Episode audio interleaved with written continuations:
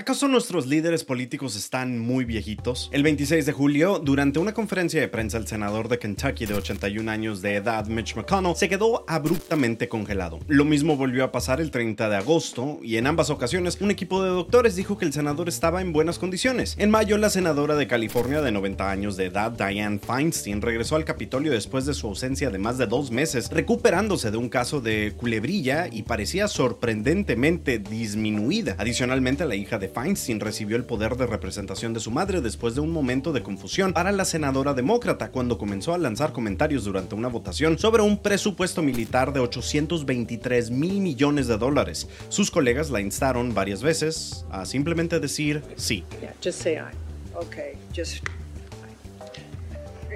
La semana pasada Nancy Pelosi dijo que buscará la reelección en la Cámara de Representantes en el 2024, desestimando los rumores de su jubilación a sus 83 años de edad. El presidente Biden es el presidente más viejo en la historia de los Estados Unidos, habiendo asumido su cargo a sus 78 años. Además, es el único presidente en los Estados Unidos que cumplió 80 años mientras estaba en el cargo y es el noveno líder nacional más viejo del mundo. Una nueva encuesta de Associated Press NORAC Center for Public Affairs Research encontró que 77% de los adultos estadounidenses dijeron que Biden es demasiado mayor para ser efectivo por otro mandato. En comparación, aproximadamente la mitad de los estadounidenses, 51%, dijeron que Trump era demasiado mayor para ser presidente. Trump tiene 77 años de edad. La edad promedio de los líderes nacionales actuales es 62 años. Biden se encuentra entre el 5% de los líderes que tienen más de 80 años. Una encuesta a CBS News de septiembre ilustra que los estadounidenses expresan su preocupación por la falta de jóvenes en la política. Casi el 47% afirma que tener jóvenes en cargos públicos mejoraría la política. A nivel nacional, las personas 18 a 35 años enfrentan una subrepresentación en las legislaturas de un factor de 3 en relación con su participación en la población. Su participación en el electorado es tres veces mayor que entre sus legisladores. ¿Qué opinas? ¿Estás a favor de límites de edad para líderes políticos?